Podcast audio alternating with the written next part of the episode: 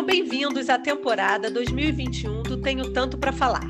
O Tenho Tanto para Falar foi pensado para inspirar você a se inspirar. E em 2021 vamos trazer diversos temas para te inspirar a dar o primeiro passo, a planejar seu próximo voo ou mesmo ressignificar algum pilar da sua vida. Nessa temporada eu trouxe um grande reforço para o time, Roberta Florido, uma mulher linda com mais de 40 anos, mãe, jornalista e que tem uma grande paixão por conectar pessoas. E nesse momento ela está recriando o seu novo caminho. Roberta co-criou comigo essa linda temporada. Eu espero que vocês gostem muito.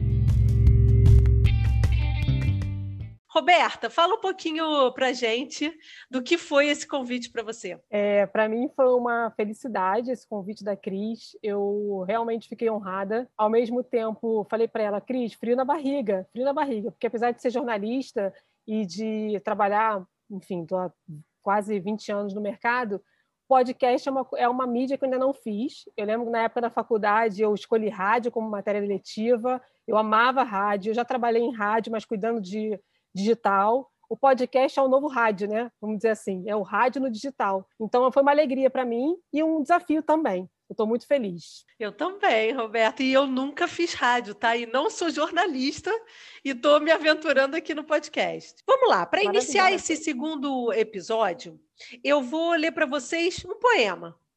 Um poema sobre ídolos e fãs, de Braulio Bessa, para introduzir a gente nesse grande papo sobre liderança. É tão natural ser fã das canções de um cantor, de uma celebridade, das obras de um escritor, dos versos de um poeta, dos papéis de um ator. O que é preciso fazer para ser idolatrado? Atuar numa novela? Num filme? Num seriado? Ter na rua um outdoor com seu rosto estampado? O que é preciso fazer para ser admirado? Estar na capa da revista, no jornal ser destacado, ter milhões de seguidores ou ser bem relacionado. Quase sempre há barreiras entre o ídolo e você. O palco que é mais alto, a grade para proteger.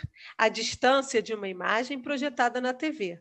Não é errado ser fã, errado é endeusar. Afinal, somos iguais e, se parar para pensar, viemos do mesmo canto e vamos para o mesmo lugar.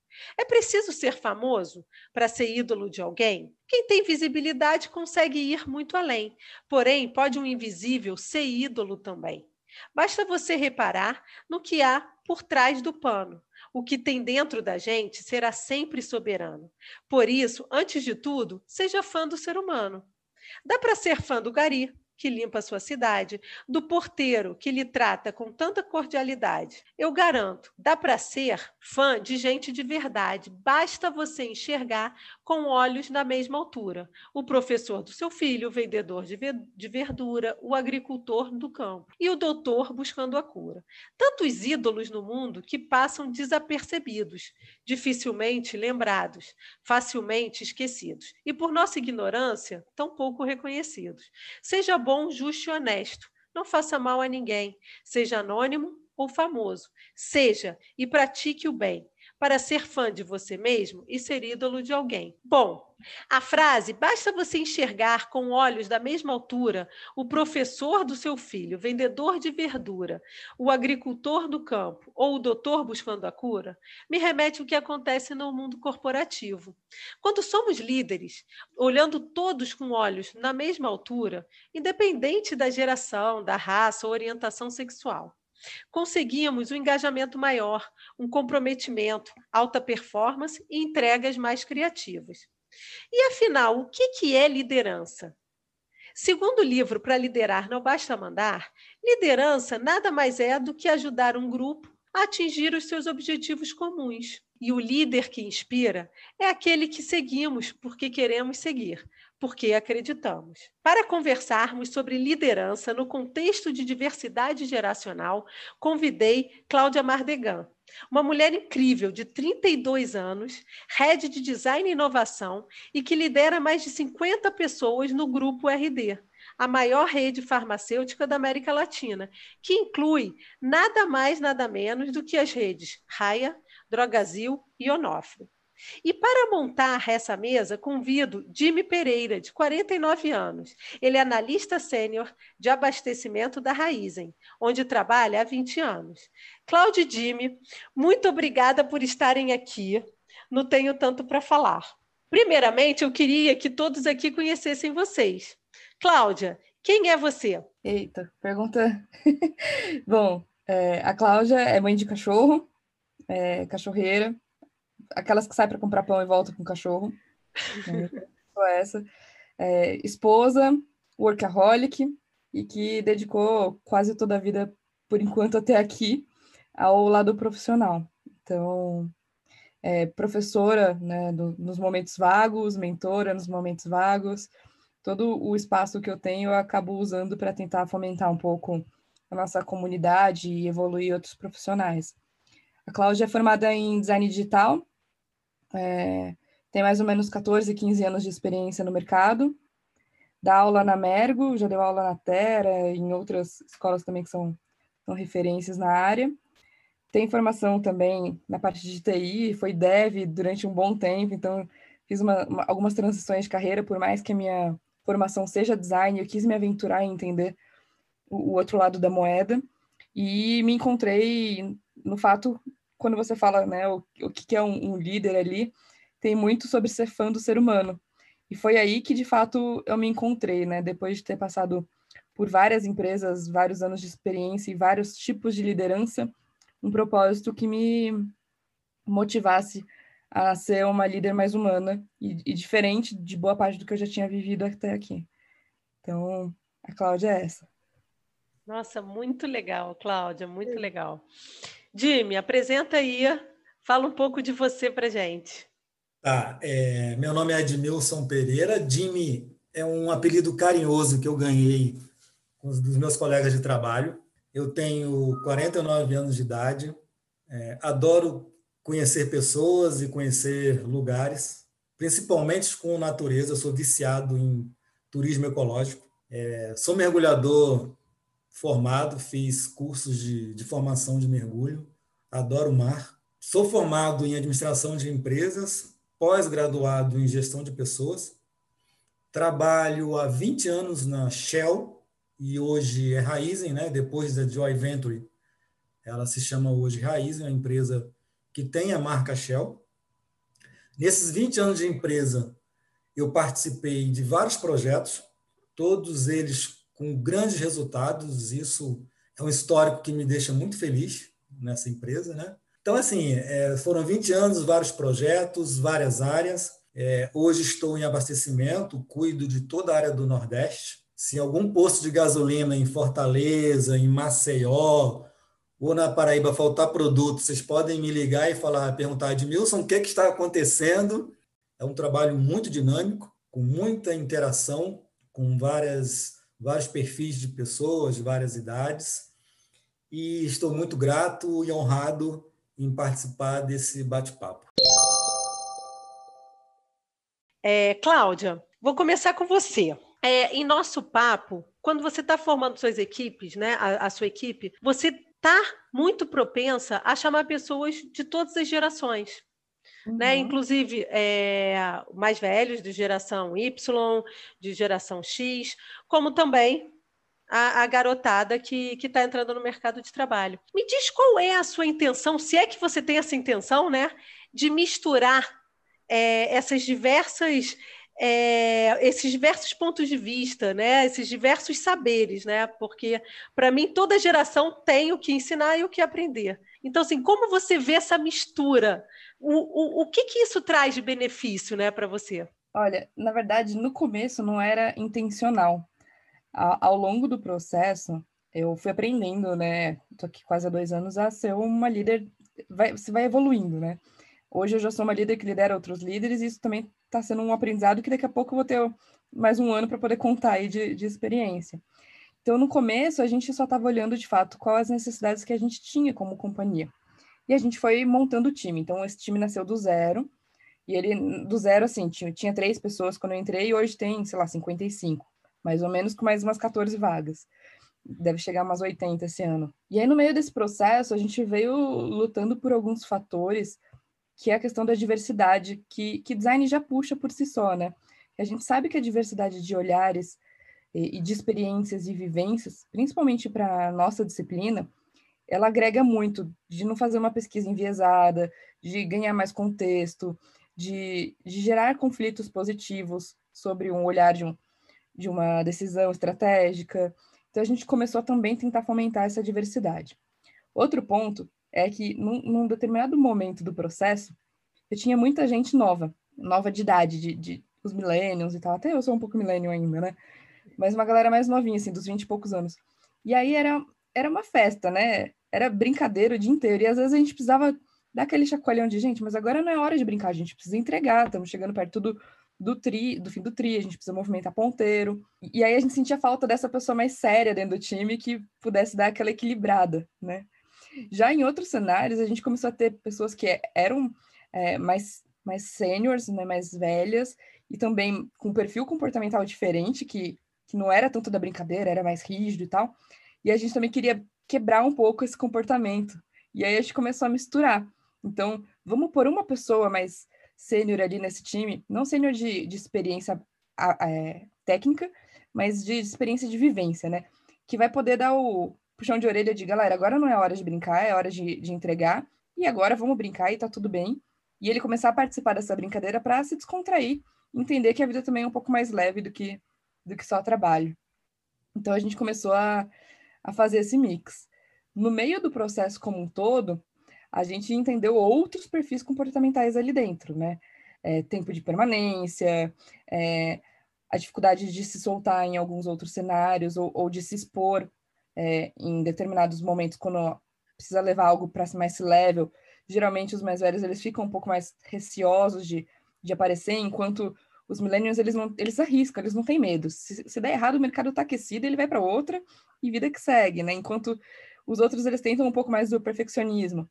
Então a gente foi entendendo esses perfis, entendendo o que fazia mais sentido também para a cultura que a gente queria, que era ter um pouco de cada, cada coisa, mas não só de diversidade de idade, é diversidade de região, é diversidade é, de cores, né, de, de gêneros, de todo o resto. Então a gente vem trabalhando nisso, acho que a gente está muito distante de onde a gente gostaria de estar, tipo, muito. Mas só para você ter uma ideia, hoje 41% do nosso time de design ele está distribuído em todo o Brasil. Então é muito gostoso que a gente escuta sotaques diferentes o dia inteiro. Gente, é e muito legal. Marca, né, a gente tem 2.200 farmácias também distribuídas em todo o Brasil. Então, por que ficar com o olhar só de, de Rio São Paulo, sendo que a gente tem que projetar experiências para o Brasil inteiro? Então, é, é muito legal que daí a gente fala, ó, mas aqui a experiência é diferente. As pessoas compram e têm hábitos diferentes. O momento que elas vão buscar as coisas na loja, como elas interagem com o produto, também é diferente. Então, a gente trazer pessoas que têm esse olhar tem muito mais assomado que se eu contratar as pessoas só de São Paulo e só de 20 e poucos anos. Eu consigo abranger e, e, e ter mais estratégia de, de, alcance quando eu tenho essa diversidade dentro do time. É, é e... isso, que, isso que a Cláudia falou vai muito é, em linha com o que a, eu conversei com o Jimmy, né? A nossa conversa, e é, e é o ponto que ele trouxe e a forma que ele agrega também na equipe. Então, assim, é, Jimmy, eu queria ouvir um pouco de você. Você também não vê barreiras em lidar com gerações diferentes da sua. E assim são os perênios, né? Não sei se você já ouviu falar desse conceito. São indivíduos atemporais que têm um estilo de vida e gostos e estilo de vida com gostos e hábitos de diversas faixas etárias e que não se baseiam em aspectos geracionais. Eu, particularmente, quero me incluir aí nos perênios. Então, eu queria saber, assim, na sua opinião, como pessoas como você contribuem para o sucesso das equipes e, consequentemente, dos negócios. Né? Qual é, como você, você vê a sua contribuição numa equipe diversa? É, e que assim, é, só, só complementando, é, como que você contribui né, nisso que a Cláudia acabou de trazer, que é trazer a sua experiência, trazer o seu contexto, é, é, até o local geográfico onde você mora, né? Porque aqui no Brasil, é, aqui no Brasil, né? Eu estou em Portugal, mas no Brasil a gente sabe que a gente tem vários é, é, é mundos, né? Lá dentro, vários países dentro de, de um mesmo mercado.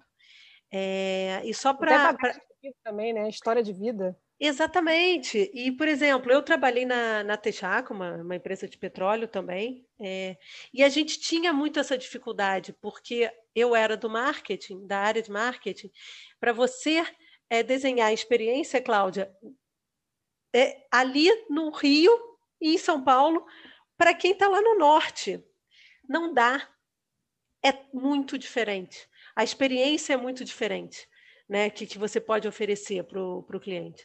Então, isso é, é, é, é, muito interessante. Então, Jimmy, conta aí, né, que a Roberta, e eu entrei aqui atrapalhando tudo. Mas, Jimmy, vai, é contigo. É, vamos lá. O que a Roberta falou, essa, essa visão né, perene da gente realmente enxergar o mundo do jeito que ele realmente é, não criar estereótipos não ter visões é, limitadas em relação a, a, qualquer tipo de assunto, a qualquer tipo de ideia. Eu acho que isso é, nos ajuda muito realmente a interagir com esse cenário onde a gente se depara, às vezes, com, com líderes mais jovens e com um grupo de pessoas diversas. Né? Na, na Raiz, há muito tempo, eu, eu, eu, estou enquadrado nesse cenário onde a gente tem, a Raizen hoje ela é formada, se eu fosse aqui é, chutar, eu diria que 80% da Raizen, ela hoje é formada por pessoas de uma faixa etária entre 24 e 30 anos, né? São assim, é, são jovens é, acabando de, de vir da faculdade, são os estagiários que são muito bem aproveitados, a gente tem uma taxa é, bastante efetiva na absorção dos estagiários. E, e é uma realidade hoje, a, a Cláudia comentou muito bem, o jovem, né? O, o jovem é a pessoa mais sênior. O jovem, o que, que eu vejo de lado muito positivo? O jovem ele tem muita energia, é um fato, ele tem muito entusiasmo, ele tem, ele está ali querendo desbravar o mundo, ele está chegando ali querendo tudo. Ele quer tudo para ele e ele quer num espaço de velocidade, né? Que nós, da nossa época, a gente olha e até se assusta, né? Fala assim, nossa, é, quando eu entrei, eu me via sendo promovido em dois, três, ah, no máximo quatro anos. Hoje, hoje o jovem senta numa cadeira, ele quer, um ano ele já quer ser promovido. Não, já Isso, quer ser CEO, né? Não é promovido. É, é, eu, é mas hoje a gente brinca, né? A gente brinca, o estagiário chega hoje querendo daqui a um ano ser presidente da companhia. Ele não está errado. De forma alguma ele está errado. Né? O que, o que aí o, o que o sênior pode contribuir é fazê-lo enxergar e, e, e, ser uma referência positiva que assim ele pode ter essa ansiedade nessa velocidade mas caminhando, né, de, trilhando uma carreira sólida, né, trilhando uma cadeira, uma carreira com respeito, uma carreira realmente é, faça parte da vida pessoal e da felicidade dele, né, que, que ele tenha um equilíbrio. Então essa essa energia do jovem, né, e, e também da liderança jovem, quando a gente chega a ter um, um líder jovem, na minha visão, eu olho assim, olha que oportunidade de, de trocar ideias. Né? Olha que oportunidade que eu vou ter de trocar com ela minhas experiências, ela trazer algo de novo para mim, que eu estava aqui vivendo é, todo dia um, um, cenário e agora me deparo com outro, me deparo com uma, com uma líder que tem 28, 29 anos, com uma cabeça muito aberta, uma cabeça muito incrível, querendo trazer muito resultado, querendo muita mudança. E, e, mudanças, a gente tem que entender que mudanças é, é, é para o bem, é para o desenvolvimento, né? é para o bem-estar. Hoje mesmo eu bati um papo com ela, foi muito interessante. Eu comentei desse podcast, ela, pô, Edmilson, que bacana! E, e, como é que você já você pode me dar uma palhinha que a gente nunca entrou nesse mérito? Como é que eu tô? E ela já preocupada. Como é que você está me vendo? Como é que a equipe existe essa preocupação? Eu falei assim, olha, é, é, fique bem despreocupada, porque eu, que sou mais sênior, eu vejo assim com muita alegria, com muita riqueza a oportunidade de você ser minha líder e de eu aprender com você e de eu me sentir útil, né? Quando, quando você me liga perguntando sobre algo, pedindo opinião, quando você me faz é, me sentir importante parte desse processo, é aí que veio o meu entusiasmo de continuar mais ainda dando opiniões e dividindo experiências, né? Porque assim, é, essa grande massa de jovens, eles têm todas essas coisas positivas de garra, entusiasmo, de bom humor, mas a Cláudia falou uma coisa muito legal. Em determinado momento, gente, o teu bom humor, olha, tá bom esse tempinho aí, agora vamos aí tocar o barco, o barco, o barco precisa chegar do outro lado, né? Senão o barco vai ou diminuir a velocidade ou ele vai ficar aqui parado em alto mar. Então, realmente, é ser essa referência positiva, acho que o papel do sênior é esse, ele tem que ser uma referência positiva em comportamento, em atitudes, em respeito aos colegas, em respeito às diversidades que hoje ela, as empresas estão buscando e, de fato, acho que tem que ser um caminho sem volta, a gente tem que evoluir bastante. Então, assim, eu contribuo muito e eu tenho bons feedbacks em relação a isso, de estar numa equipe com 80%, 90% de jovens e ser uma referência positiva em todos esses pontos que eu falei e ainda continuar com muita energia, as pessoas olham, o Edmilson tem 49 anos, tem 20 anos de empresa, mas olha a garra, ele quer participar de projeto, ele quer dividir, ele quer ensinar, ele quer falar da empresa, porque o histórico da empresa, né? Eu pergunto a vocês, se uma empresa está lá com seus 80% de jovens, se algum dia ela chegar a 100, quem vai falar da empresa, né? Quem vai ter o histórico? o conhecimento realmente da empresa, da cultura da empresa, né? E a história da empresa, o contexto da empresa também é importante para a gente criar uma narrativa é, de produto, de serviço, enfim, de experiências da empresa. É importante que a gente também tenha esse, esse contraponto. Né? Então, é, a Cláudia, eu acho que Mas queria falar alguma coisa. é, acho que tem vários pontos aí que são complicados, né?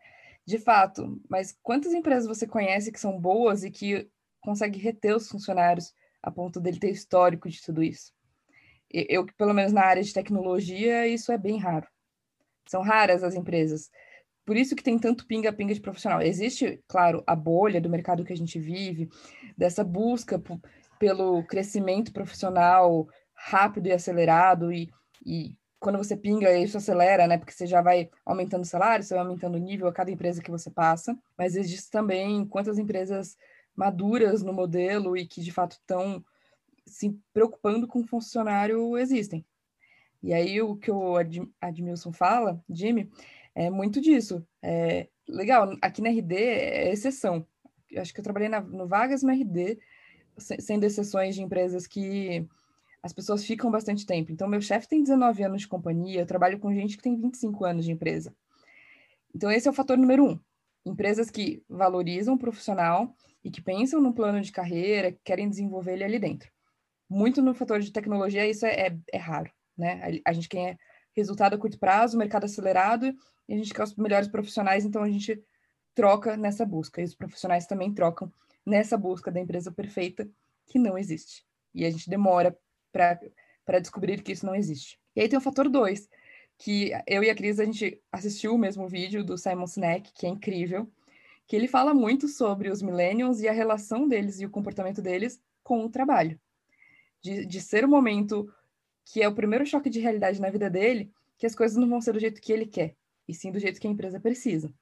E aí, quando ele não, não entende que, na verdade, que ele tem esse choque de realidade, de entender que não vai ser do jeito dele, ele se frustra e ele vai atrás de outra empresa tentando fazer do jeito dele essa busca infinita. E aí, quando a gente vai para o LinkedIn na hora de contratar, e a gente começa a olhar esses perfis, a pessoa fica três meses, seis meses, oito meses mas raramente ela fica dois anos em um lugar, um ano e meio, né? É o pico, um ano e meio é o máximo. Então, é difícil a gente ter esse histórico dentro da companhia por vários fatores. Mercado, bolha, geração, maturidade, tem, tem resiliência, porque a galera mais velha tem isso também, né? Depois que você apanha muito e já passou por muita empresa, e você já começa a prever os problemas que vão ter na outra, que você já sabe que não vão, não vão ser perfeitos, você fala assim, cara, eu vou passar por esse problema, porque se eu mudar de empresa, eu vou ter outros problemas, eu vou ter que passar por esses outros lá também. Então, pelo menos aqui eu já provei meu trabalho, eu já eu, eu já estou estabilizada, tenho, né? Eu, eu, tenho fatores que me seguram ali. E aí o, o não, ele arrisca, porque ele não sabe como que vai ser na outra empresa, ele não sabe que os problemas vão continuar existindo. E aí minha visão está tá muito ligada a isso também. Não, é, eu acho que assim, é, a, a visão né, de, de, de vocês dois é uma coisa que se complementa, né?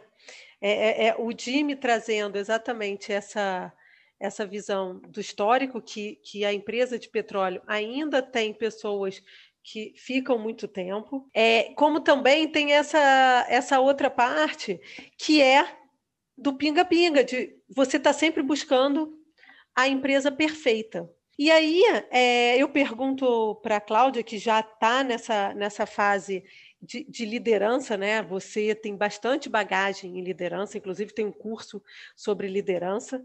É, então a minha pergunta é como que você faz para ser uma líder inspiradora? Porque a gente sabe que muitas das vezes a gente fica numa área muito mais pelo líder o líder é tão bacana, é tão bom trabalhar com aquela pessoa. Eu, o, o meu último líder, ele era uma pessoa maravilhosa. Ele trabalha, trabalhava de igual assim para igual. Era todo mundo muito unido, né? Como é que você faz para reter? Muito raro, muito raro. Mas como que você faz assim para tentar reter uma equipe para você poder ter pelo menos um planejamento a médio prazo? É, eu não sei se eu consigo. Eu estou nisso há dois anos, eu tenho até um turnover bem pequeno comparado com com o mercado. Mas existem. A liderança é a arte de motivar um grupo de pessoas para alcançar o mesmo objetivo, né? E aí, para a gente fazer isso, isso é. Pelo menos foi. Eu aprendi o como não fazer primeiro. Eu não aprendi o como ser uma líder, eu aprendi o como não ser uma líder durante a minha vida profissional. Eu nunca tive um líder que de fato me inspirasse e, e eu falasse, nossa, eu quero muito ser essa pessoa, porque como você teve essa, essa boa liderança. Eu vivi vários cenários que, por ser mulher, por, por, por ter esse perfil de liderança, acho, acho, que comigo quase desde que eu nasci, porque meu pai é empresário, então eu já tenho essa visão da, da empresa e tudo mais, que batiam de frente com as minhas visões. E eu tive muito o, o apelido, inclusive, de tratorzinho, né? Eu sou daquela pessoa que eu prefiro pedir desculpa do que pedir por favor. Então, acho que eu consegui chegar muito aqui de, de ver a bola pingando e não somente me conformar de que não, não é minha, é do líder, alguém vai lá e, e faz cara, a bola tá lá pingando, eu vou matar no peito e vou falar que é minha. E depois eu dou a visibilidade de como eu cheguei naquele resultado e atingi. Se não era para eu pegar, depois eu peço desculpa, mas todo mundo vai ficar sabendo que eu tive a iniciativa de, de ir lá atrás e buscar. Então eu sempre comecei por esse caminho. De fato, quando eu comecei a ter os primeiros papéis de liderança, aí é outros 500, né? Porque a responsabilidade é sua. Então eu, eu foquei muito em ter o olhar, novamente da frase, né, do, do fã do ser humano. Que era quais são os problemas que o meu time tem. E, e, e aí eu fui entender só lá na frente que o que eu fazia é o que eles chamam de liderança servidora, que é a liderança 4.0, liderança moderna, que era eu preciso servir o meu time. Afinal de contas, para que, que existe um, um líder ali? Né? Para dois fatores: mexer ponteiro e motivar as pessoas a resolver o problema delas, porque sem elas não existe empresa, né? Então, o meu era assim, eu fazia reuniões com eles, dinâmicas, para levantar quais eram os maiores problemas que eles tinham, e eu assumi o compromisso de resolver esses problemas. A partir do momento que você escuta de forma ativa, né, de entender as dores do, das pessoas, e você começa a resolver os problemas dela com, constância, né, eu, eu, mantenho essa consistência de, de resolução, isso gera confiança, que é a base de todas as relações, e de um time de alta performance.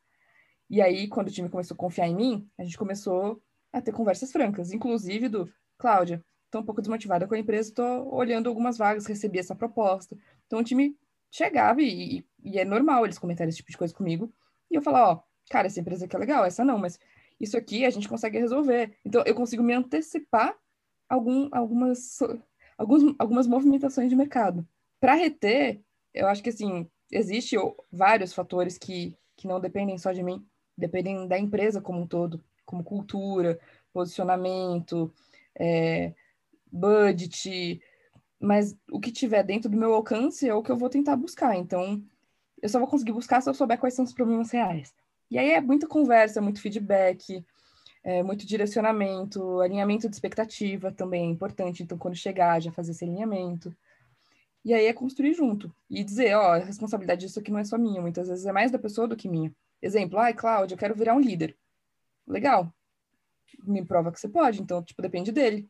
Eu vou, se ele, se ele for muito bom, eu consigo defender, justificar, vender o peixe e, e lutar por essa posição, mas vai depender dele, não de mim. Então, eu sou, eu sou muito mais uma facilitadora do que qualquer outra coisa, uma servidora ali. Eu acho legal, né, Roberta, é, e o, o, que a Cláudia está falando, que vai muito dentro da abordagem mesmo do design, né? É muito human-centered a, a, sua liderança, né? Você coloca o seu liderado, né, a sua equipe no centro.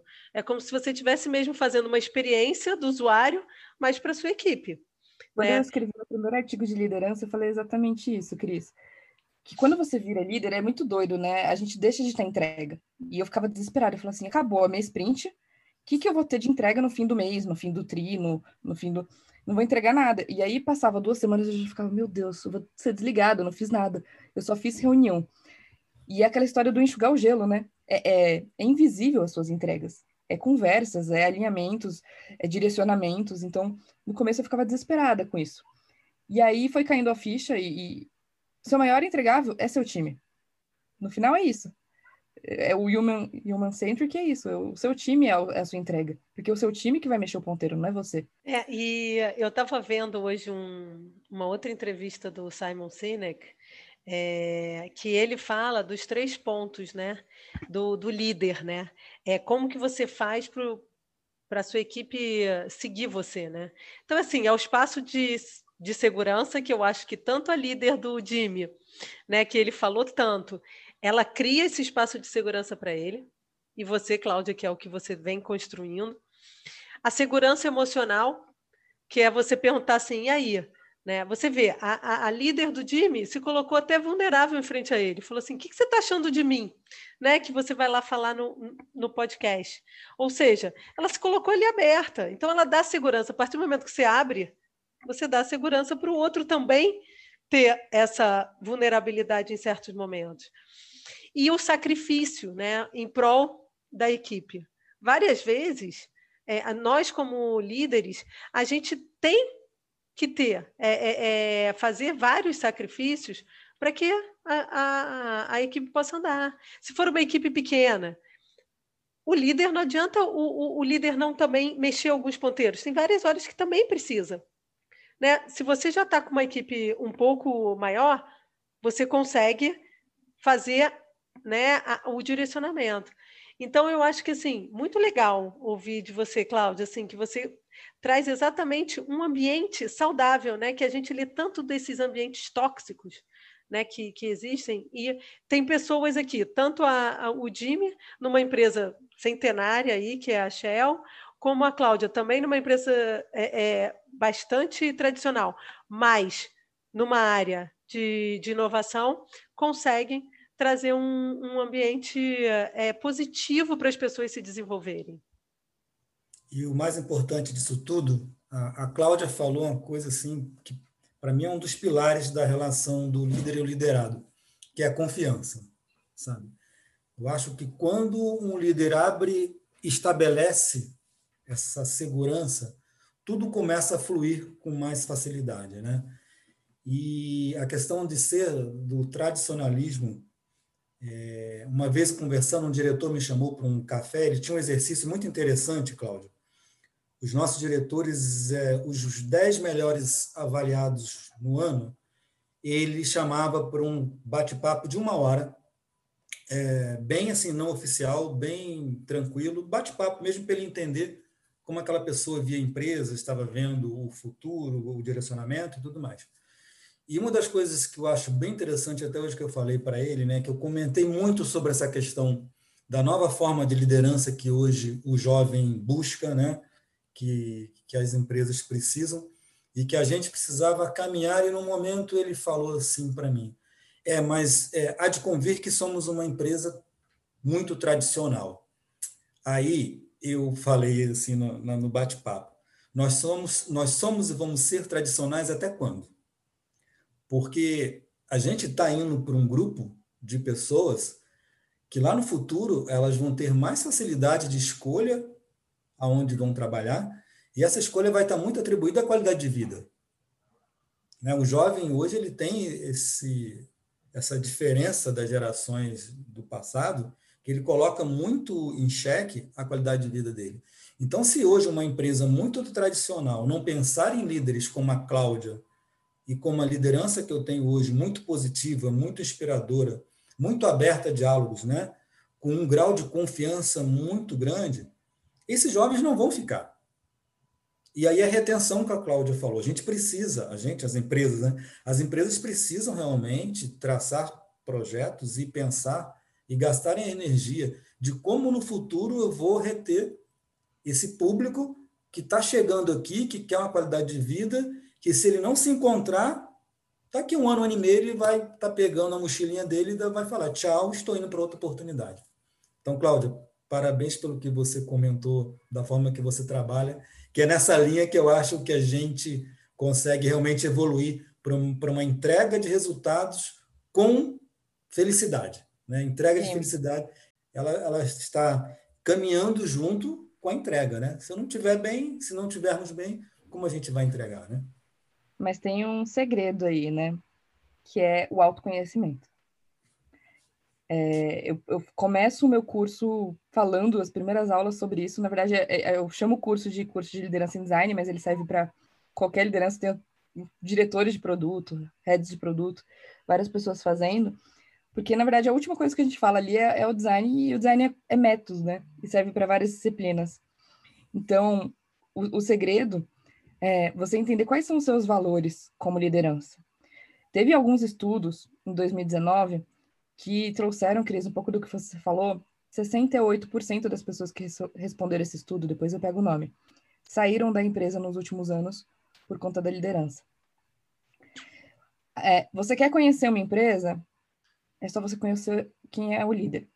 Você vai saber exatamente como é a cultura da empresa baseada no líder, porque o líder é que vai dizer e vai criar a cultura da empresa. Não é o que está escrito na parede, não é o que está nas cartilhas do nosso propósito, é, é o dia a dia, é os valores desse líder. Então, você entender quais são os seus valores vai fazer com que você dissemine esses valores você contrate pessoas com os mesmos valores. Exemplo, para mim, é, é, a gente precisa ter colaboração, porque a gente vive num ambiente que é ágil e que é colaborativo, né? A meta é, é igual de todo mundo, então a gente precisa que as pessoas colaborem para disseminar o conhecimento e atingir a meta todo mundo junto. Então, eu proponho isso, então as pessoas se auto-organizam para compartilhar esses aprendizados e tudo mais. Agora, se eu não tenho clareza de quais são os meus valores como líder, eu posso contratar só pessoas que são boas tecnicamente e que não vão disseminar isso. E aí você perde esse pilar da sua liderança, inclusive essa influência. Porque quando você compartilha os mesmos valores, é muito mais fácil você inspirá-los, né? E, e aí, para isso, eu tenho grandes líderes junto comigo que ajudam no dia a dia a inspirar e também a executar da melhor forma, também inspirando essas pessoas a terem os mesmos valores e jogando no mesmo time, né? Vestindo a camisa. Acho que o passo número um do segredo de conseguir escalar a liderança é você entender isso e como que você vai qual a sua estratégia para disseminar isso, fazendo boas contratações. É, e assim, o autoconhecimento, ele é eterno, né, Cláudia? É, eu acho que assim, não só, claro que como liderança, para você se preparar é, como líder, é, esse autoconhecimento, eu acho que ele é, é, é essencial. É, agora, até para você também saber quais são as suas vulnerabilidades, aonde que o que o gatilho aperta. Né? É aonde que, que, que você perde a, a, a, o seu controle, a, sua inteligência emocional, todos têm um, um, gatilho. E o líder é uma pessoa, né? Como outra qualquer. Ele só está em outra posição hierárquica, mas assim, né? Ele, ele tem até muito, muito peso nas costas, porque ele tem ali aquela galera toda que espera alguma coisa e algum direcionamento dele, né? Mas eu acho que a gente também, é, enquanto liderado, o autoconhecimento é muito importante. Eu acho que autoconhecimento deveria ser uma disciplina não só é, transversal, a gente enquanto estudante, quanto deveria ser também um desenvolvimento corporativo. Porque é, para você identificar até o seu valor enquanto enquanto liderado é muito difícil. E esse é o problema, porque isso a gente não aprende na faculdade. E a gente, como líder, também não tem cargas horárias de como lidar com pessoas. Então, quando a gente vem para um one-on-one, para dar uma sessão de feedback no meio de uma pandemia, onde a pessoa está com vários problemas mentais ali, né, de, de exaustão mental, como que a gente absorve isso? Que tipo de feedback a gente dá? Então, são coisas que a gente tem que começar a estudar antes de se tornar um líder e não ter aquela liderança por acidente que a gente fala de ser um bom profissional e ser promovido para liderança porque era um bom profissional, mas não vai ser um bom líder que era o que aconteceu muito com as gerações anteriores de liderança, e por é. isso que eu aprendi como não fazer. É, as, pessoas, as, pessoas, não estavam preparadas, né? É, era um outro estilo.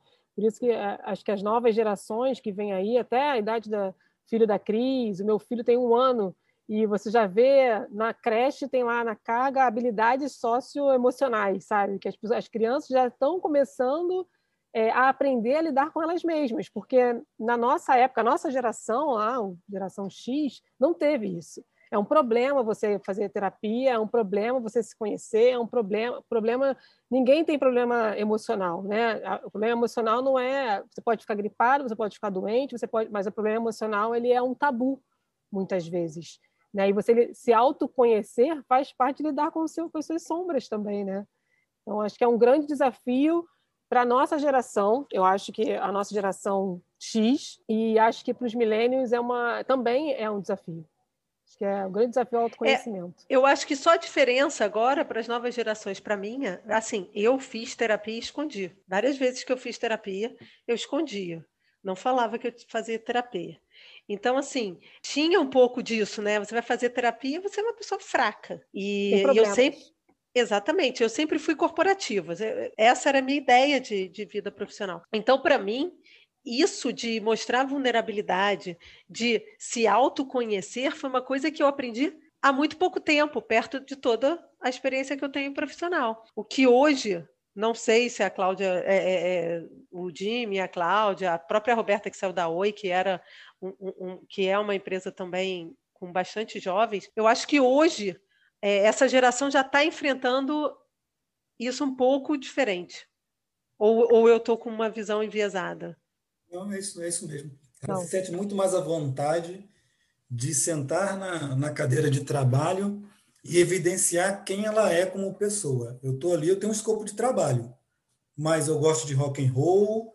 Final de semana eu fui num pagode, eu briguei com a minha mãe, eu não estou bem, não estou bem com meu namorado. Acho que eles têm essa facilidade maior de chegar no trabalho e deixar ali bem claro quem ela é. Que ela não é só um número, né? Que ela não é só uma, uma cadeira. Eu, eu vejo essa diferença. E acho que sentem falta do olhar do líder para isso. Sim. Se eu não sentem falta de chegar no trabalho hoje, né? Chegar, ligar o computador, quem é, remotamente, eu acho que na pandemia isso ficou mais evidente. Eles sentem falta do líder, que é muito o que a Cláudia falou, chegar, olhar no olho, não numa reunião com todo mundo, com toda a equipe, mas o one-to-one ali e entender o que está por trás daquele dia a dia, o que está por trás de uma entrega que não foi legal, o que, que por que, que é, houve, algum houve algum problema, não houve, de entender o lado humano. Eu acho que as pessoas estão carentes de do outro entender que ela é um ser humano. E tem muito uhum. aí nesse, nesse poema né, do Braulio.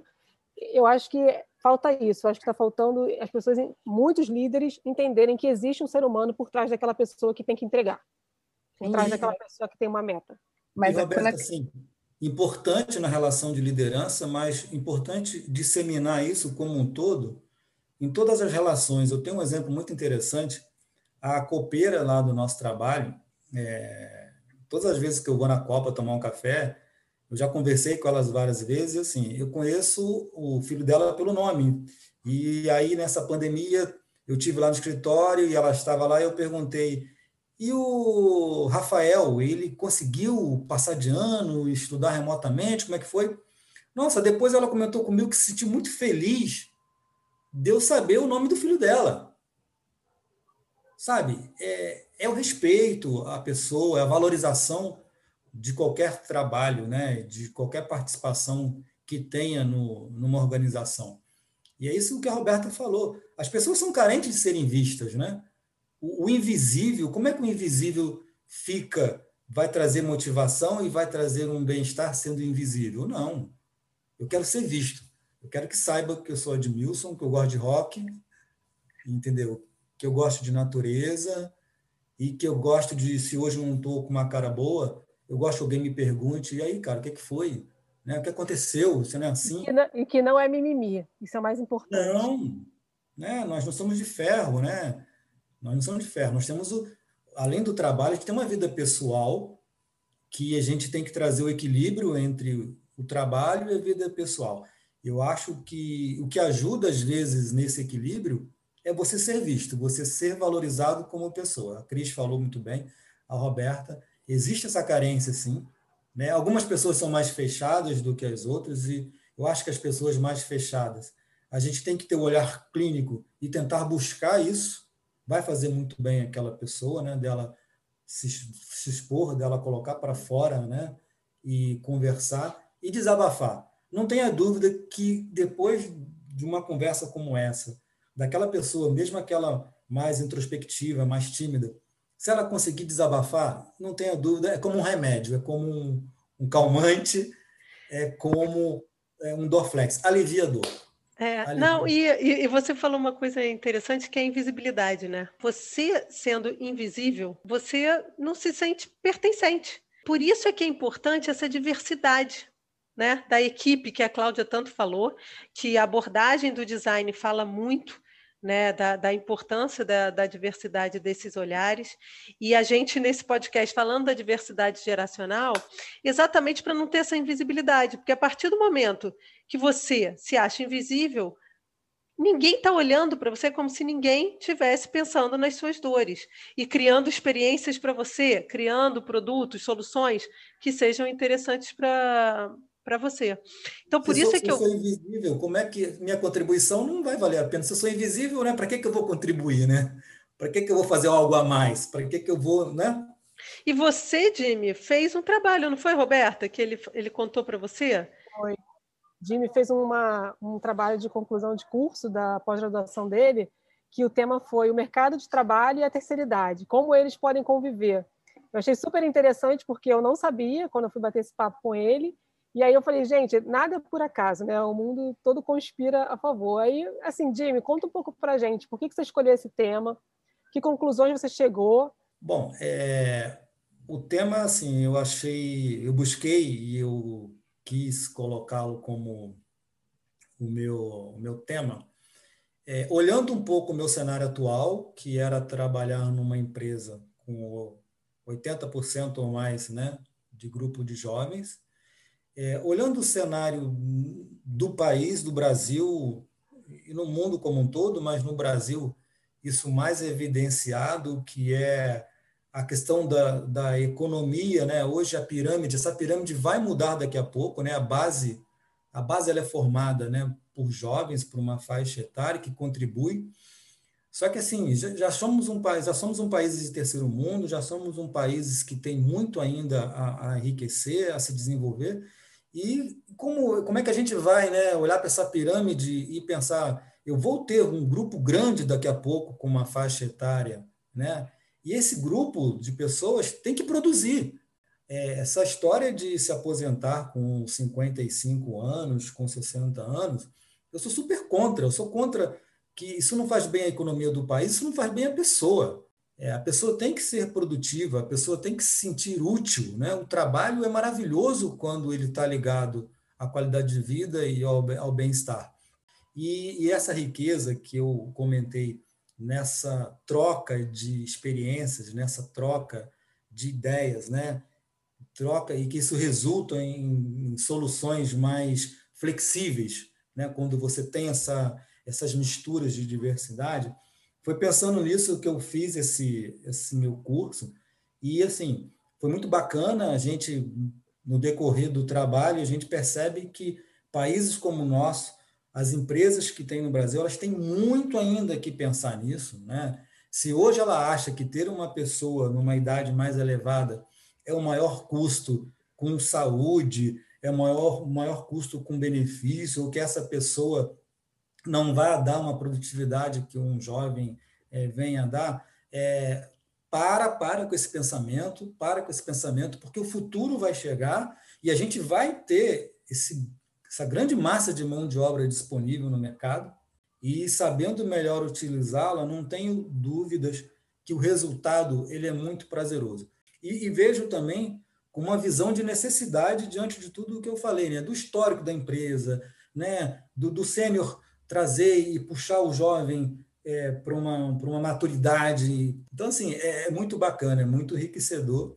O Jimmy, mas esse é o mundo ideal, né? O preconceito, ele existe. Sim, não tem e aí, Para isso também acontecer, acho que as, a, as pessoas da terceira geração, elas também têm que ter uma habilidade de, flex, de ser flexível e entender o, como é lidar com as pessoas também de outra geração e não só o, o contrário, né? Então tem muito assim, ah, eu não vou contratar pessoas da terceira idade porque eles são cabeça dura, eles não, não vão Resistente. estar resistentes, ou já estão numa zona de conforto, eles ficam muito tempo na mesma empresa e, e não tem aquele espírito de atrás, de pegar a bola e bater no peito. É, essas pessoas que têm essas habilidades, elas acabam se sobressaindo em qualquer cenário, independente da, da empresa. Mas esse preconceito existe, porque provavelmente em algum momento esse padrão foi criado, né? Sim, e o rótulo foi criado, né? O, o Cláudia e Dini. Esse rótulo foi criado, como muitas vezes a gente vê que jovens também não são contratados é, para assumir hum. cargos de liderança porque não tem contexto, não tem histórico. Não tem porquê, né? É, né? é porque que. Essa quilometragem. É, é, então assim, eu acho que, na verdade, é lógico que existe um preconceito maior do, da terceira idade, porque tem diversos. Na verdade, é, é, histórico, né? É, é a gente agora está vivendo mais. Então, por isso é que é importante essa conversa aqui, para a gente quebrar isso que a Cláudia falou. Né? Isso, você é, feliz. É, que é quebrar que é quebrar esse preconceito.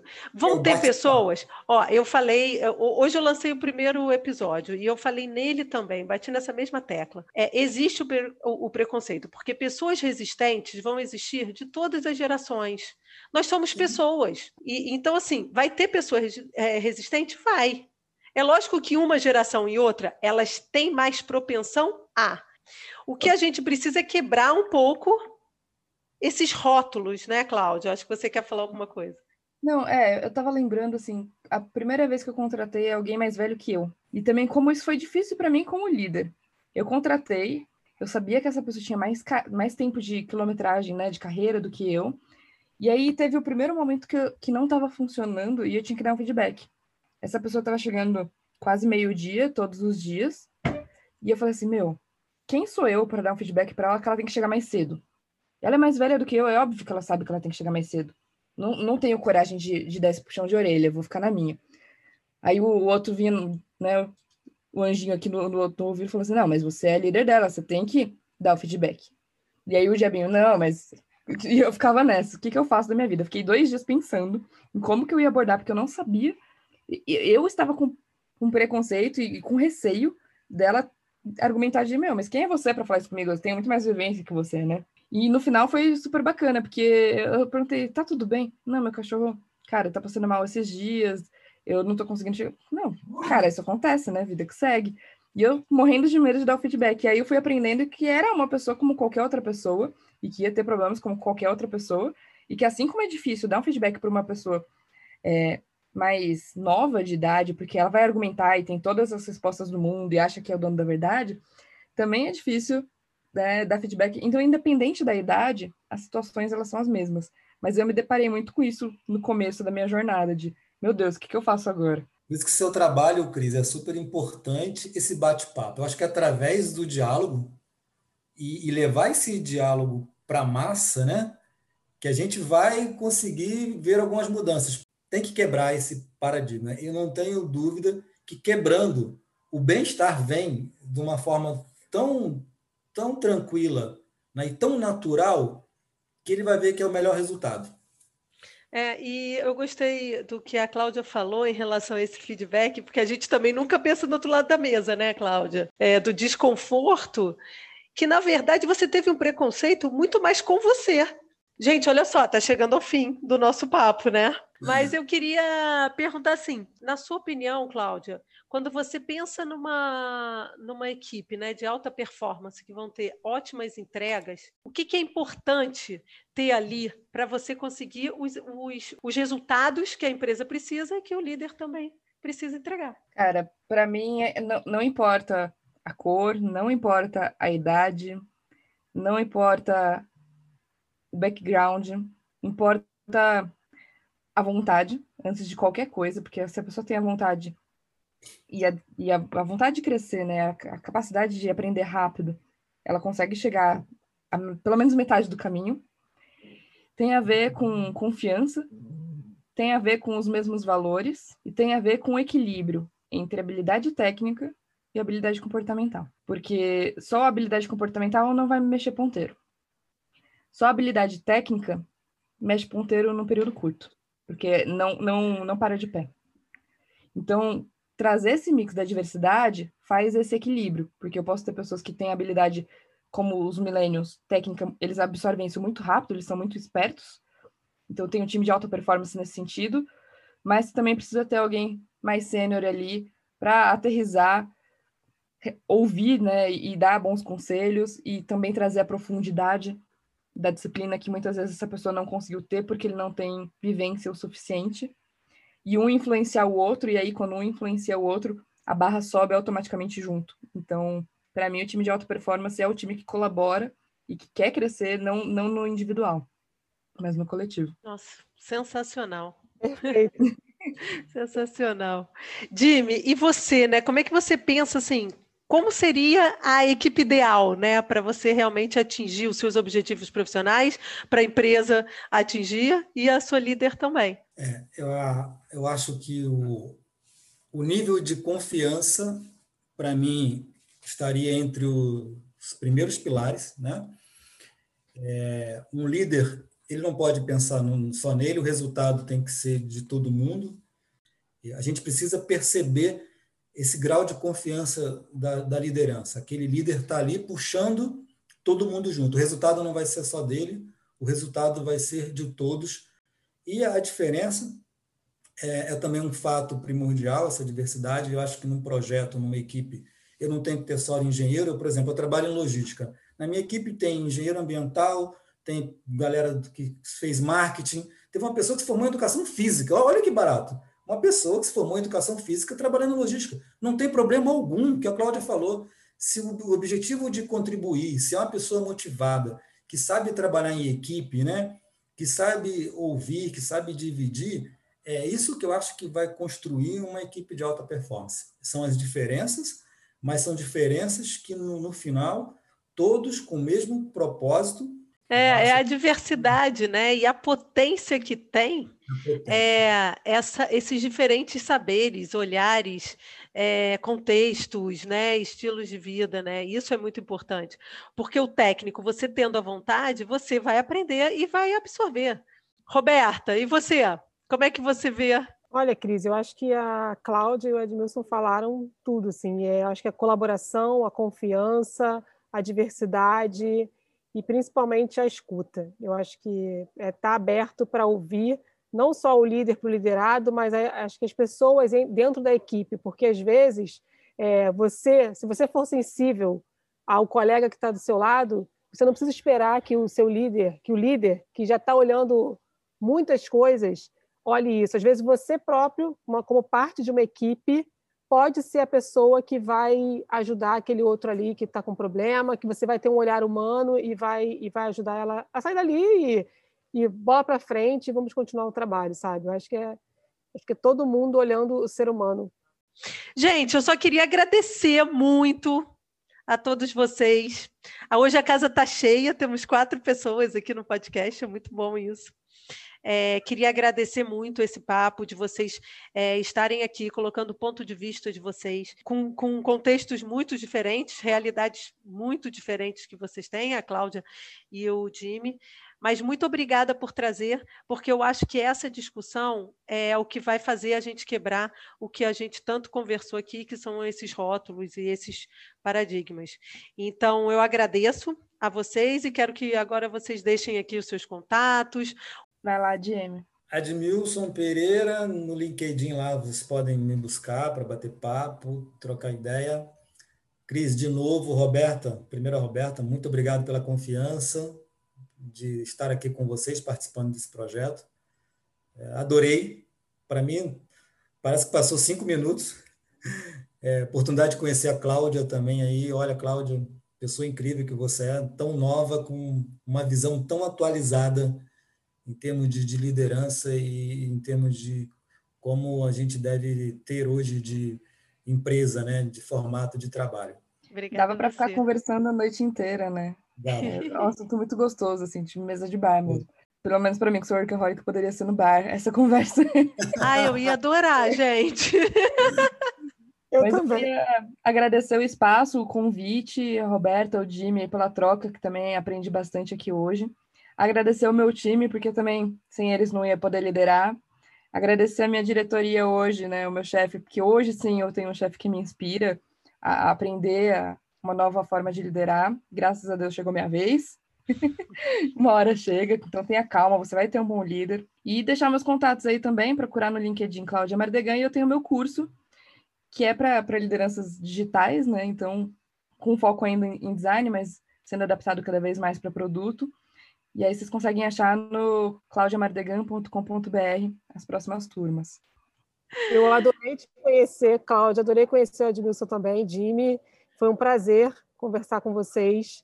É, acho que a gente abrir essa frente faz muito sentido e acho que é uma ajuda aí que a gente dá para tornar o mundo melhor, né? tornar o ambiente corporativo melhor. E muito obrigada. Obrigada, Cris, também. E ótima discussão e pauta, que continuemos trazendo assuntos importantes assim a serem discutidos, né, Cris? Ah, sim, sim. E pode voltar, tá? Vocês estão sempre, tá sempre aberto aqui para vocês.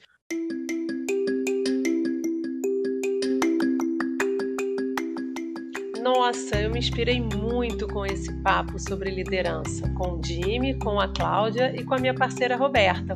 Espero que vocês também tenham gostado. Até o próximo episódio!